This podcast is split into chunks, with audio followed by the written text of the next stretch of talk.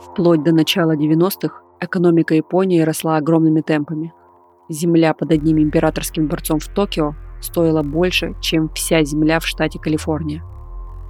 Даже обычные люди могли позволить себе машины, путешествия и по нескольку квартир.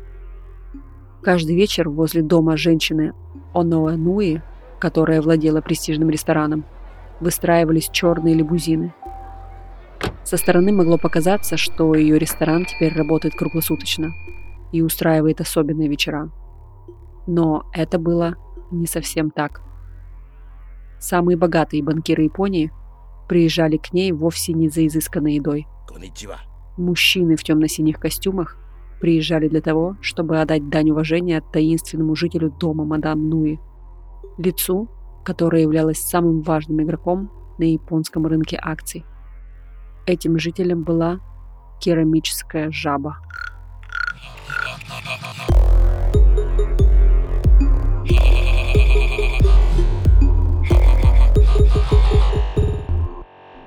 Всем привет! Это подкаст «Хакни мозг». Меня зовут Ольга Килина, я коуч, психолог, автор проекта «Завтрак с Килиной». Уже пять лет я увлекаюсь тем, как работает мозг человека и тоннами читаю тематическую литературу. «Хакни мозг». Здесь мы будем вместе изучать, как устроен наш мозг, говорить о сложных вещах на понятном языке, с юмором и без нудятины. А еще будем стремиться внедрить эти знания в свою жизнь. Иначе зачем это все? Этот подкаст я делаю вместе со студией Богема и с партнером сезона ВК Музыкой. Второй сезон уже полностью доступен в ВК Музыке. Кстати, теперь слушать подкасты можно без рекламы и ограничений. Выпуск не остановится, даже если вы свернете приложение или заблокируете экран. Подписывайтесь на сообщество подкаста по ссылке в описании последнем выпуске второго сезона мы поговорим о том, как и почему люди начинают верить в разные небылицы. Мы уже говорили в этом сезоне про секты и необходимость принадлежать группе, но за разными верами в магию стоят гораздо больше разных эффектов нашего мозга. Их мы сегодня и обсудим. Как появляются магические жабы, волшебные подковы и даже целые боги, которые должны помочь простым людям стать богатыми. И, конечно, к каким печальным результатам такая вера может привести. Не свисти, не выноси мусор ночью, не дари пустой кошелек, не храни два веника и самое главное, никогда и ни при каких обстоятельствах не говори ни с кем о деньгах. Все вместе – это главный рецепт богатства. А еще это набор самых популярных примет. Уверена, что вы знаете еще с десяток самых разных таких. Они отличаются от региона к региону и от страны к стране. Но они есть везде, ведь приметы – это самый распространенный и на самом деле самый безобидный вид веры. Наша вера в приметы и в то, что они могут принести нам деньги, славу или счастье, завязана на двух вещах. С одной стороны, на опыте прошлого, с другой – на специфике работы нашего мозга и понимании удачи. Давайте разбираться. Что значит на опыте прошлого? Почти все приметы, которые мы сейчас знаем, изначально были, что называется, народной мудростью. Например, примета про два веника в доме, скорее всего, отсылает нас к тому, что, ну, реально не стоит покупать несколько предметов с полностью дублирующими функциями. Это просто нелогично. А говорить о деньгах раньше было опасно просто потому, что тебя могли ограбить, похитить или избить из зависти. Есть всем известный факт, что в Африке во время Второй мировой войны на островах Тихого океана стали появляться необычные религиозные верования – карго-культы. Тогда огромное количество грузов было десантировано парашютным способом на острова и доставалось иногда не только военным, но и туземцам с маленьких островов, которые до этого никогда не видели цивилизации. Так вот, чтобы получить эти самые товары и увидеть падающие парашюты с ними, прилетающие самолеты или прибывающие корабли, островитяне имитировали действия солдат, моряков и летчиков. Например, они делали наушники из половинок кокоса и прикладывали их к ушам, как будто бы они сами в этих самых наушниках. Или строили из дерева вышки. Они изображали сигналы посадки, находясь на псевдовзлетно-посадочной полосе. Приверженцы культа верили, что иностранцы имели особую связь со своими предками, которые были единственными существами, кто мог производить такие богатства. И вот они в своих прекрасных кокосовых наушниках, на своих псевдовзлетных посадочных посадочных полосах подавали сигналы в надежде, что сейчас прилетит тот самый самолет и сбросит на них тот самый классный груз. Как будто бы это было посланием с небес. И мы все посмеивались над этими людьми, но мы сами не сильно-то от них отличаемся, потому что мы тоже говорим и верим в приметы. Они есть у всех, хотя большинство из этих примет в виде мудрости в современном мире совершенно неприменимы. Ну сами подумайте, чем постучать по дереву отличается от построить из кокоса наушники. И тут на первый план выходит такая вещь, как удача. Удачу невозможно измерить, посчитать или сравнить, но она все равно имеет на нас непосредственное влияние. В 2010 году провели исследование, дав студентам мяч для гольфа. Половине из них сказали, что он приносит удачу, а половине из них не сказали такого. И попросили попасть им в лунку. У тех, кому сказали, что мяч удачливый, оказались результаты гораздо лучше, чем у тех, кому просто дали этот мяч. Тогда ученые пошли дальше и отобрали у половины удачливых студентов их мяч и заменили на обычный, и снова попросили попасть в лунку. Результаты тех, у кого забрали волшебный мяч, оказались хуже, чем у тех, у кого этот мяч оставался. Ученые пришли к выводу, что вера в удачу придает человеку уверенность в себе, которая помогает достичь результатов. То же самое работает и с нашими приметами. Вы никогда не замечали, что даже понимая всю необоснованность примет, вы все равно им следуете? Ну так, на всякий случай, чтобы ну, ничего не случилось. И даже немного теряете уверенность, когда им не следуете.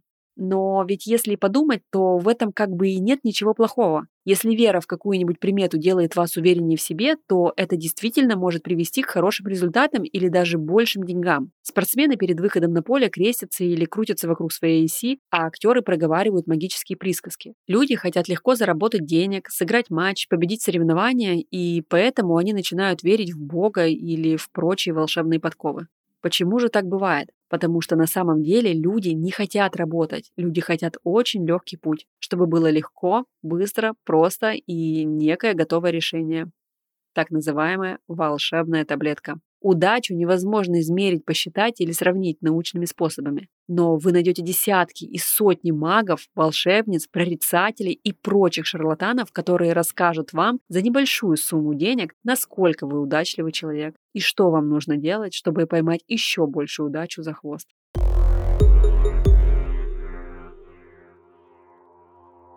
Когда в ресторан Аноануи стали заходить банкиры на обед, она решила этим воспользоваться – Втесавшись в доверие к нескольким из них, она стала подсказывать им, какие акции ей кажутся наиболее прибыльными. И удивительное дело, она очень часто угадывала. Банкиры стали возвращаться и пытаться узнать, откуда у Оная такие способности. И тогда женщина придумала историю про магическую жабу. По словам самой мадам Нуи, ее керамическая жаба могла предсказать будущее. Она могла сказать, какие акции вырастут в цене на бирже, а какие упадут. Индустриальный банк Японии особенно благоговел к жабе мадам Нуи. Начальники отделов из офиса индустриального банка садились на скоростной поезд в Осаку, чтобы присутствовать на еженедельной церемонии, на которой жаба говорила.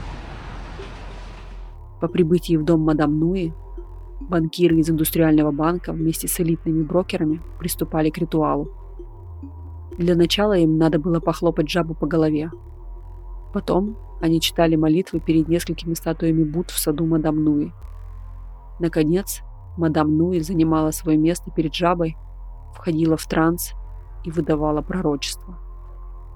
Какие акции следовало покупать, а какие продавать.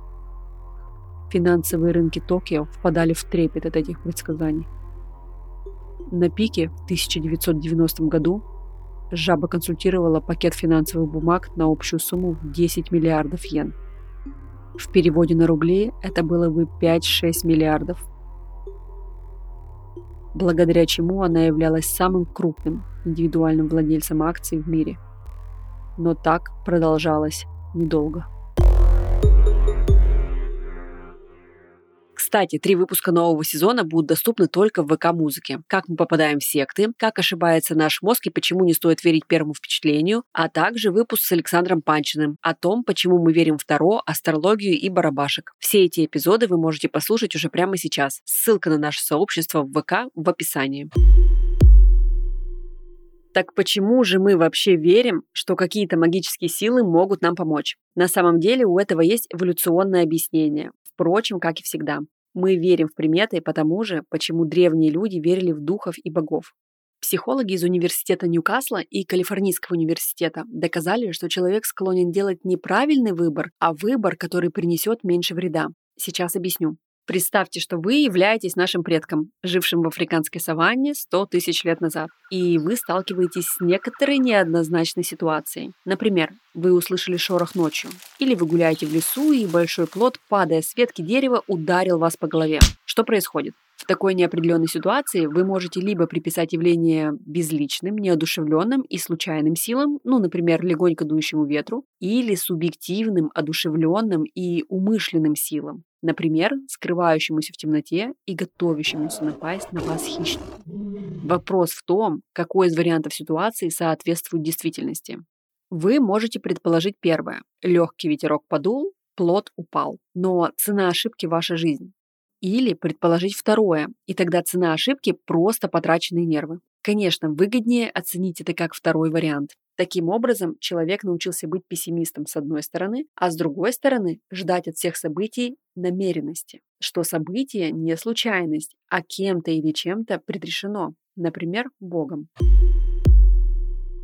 Вернемся к нашим деньгам. Можно поверить в примету и постучать три раза по дереву. Что вы тогда потеряете? А можно не постучать, но вдруг примета работает, и мы реально что-то потеряем.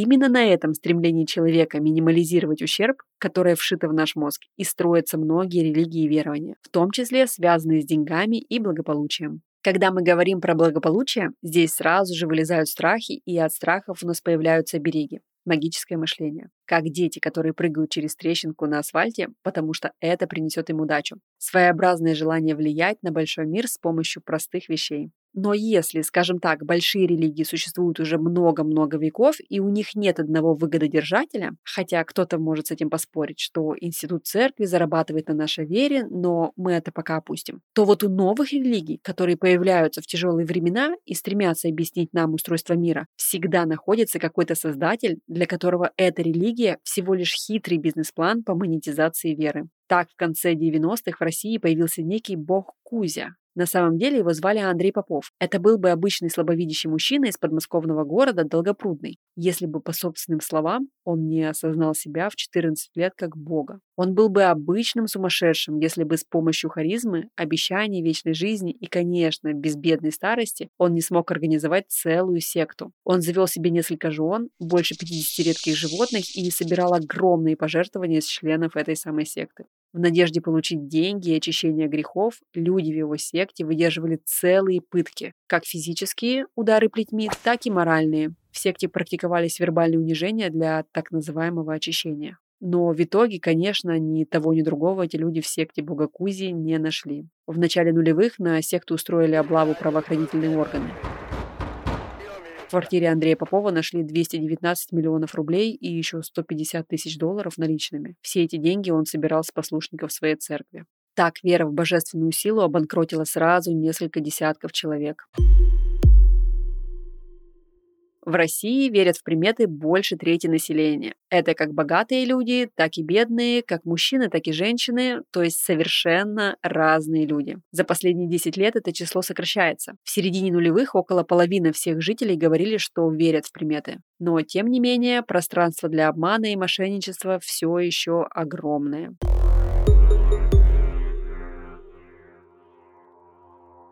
Весь рост экономики Японии оказался огромным мыльным пузырем. И в начале 90-х он лопнул. За несколько месяцев упала стоимость земли, упали акции, сотни компаний обанкротились. Несмотря на все усилия банкиров, мадам Нуи и Жабы, ее империя тоже рухнула. В августе 1991 года женщину арестовала полиция, а следователи обнаружили, что ее первые займы были получены с помощью фальшивых документов. Банкротство мадам Нуи привело к убыткам ее кредиторов на сумму почти 270 миллиардов йен. Оно привело к отставке председателя Индустриального банка Японии и к краху еще двух банков. Несколько банкиров совершили попытки покончить с собой. Следующее десятилетие японцы прозвали потерянным десятилетием. Люди, которые до этого находились в эйфории от экономического роста, оказались буквально на улице. А леди Пузыря, как называла ее пресса, на годы села в тюрьму, как и ее банкиры-покровители. В своем стремлении легкой наживы мы слишком часто начинаем следовать за простыми истинами, которые нам кто-то внушает или которые мы внушаем сами себе. И, несмотря на несколько веков прогресса, зашитые в нашем подсознании паттерны поведения только помогают обманывать и обманываться. А деньги, как универсальная мотивация, конечно, работают лучше всего. Банкиры, которые верили в жабу мадам Нуи, всего лишь хотели снять с себя ответственность за принятие сложных решений и найти магическую кнопку, которую сразу приводит к результатам. Последователи бога Кузи мечтали о том, что их вера поможет сбежать из сложного и бедного времени 90-х и найти спасение в какой-то высшей правде. Да и мы с вами, вновь и вновь воспроизведя приметы наших родителей и покупая золотые фигурки и амулеты у торговцев в отпуске, конечно, тоже продолжаем играть в удачу и пытаться обменять веру на деньги по абсолютно несуществующему курсу. И тут вы спросите, как же перестать это делать? Нужно просто всегда понимать и знать, что мозг очень хитрый и так и норовит вас обмануть. И поэтому не стоит принимать резких решений. Вместо того, чтобы сразу бежать от куста, вдруг там враг, сперва этот куст можно просто проверить. А главное, не пытаться найти волшебную таблетку, которая сделает вас богаче, умнее и успешнее. Потому что единственный способ этого добиться – это усердно прокачивать свои мозги, в том числе с помощью нашего подкаста. А вы слушали подкаст «Хакни мозг». Наш сезон подходит к концу, и я очень рада, что вы его так хорошо слушали. Плюньте там пару раз через плечо и постучите по дереву. Ну так, на всякий случай, чтобы третий сезон начался совсем скоро. А над подкастом работают ведущая Ольга Килина, продюсер Александр Рудко, редактор Эдуард Царионов, технический специалист Александр Младинов и Андрей Кулаков, композитор Александр Зверев. Всем удачи, скрестила пальчики, чтобы мы совсем скоро с вами услышались. Всем пока! Yeah.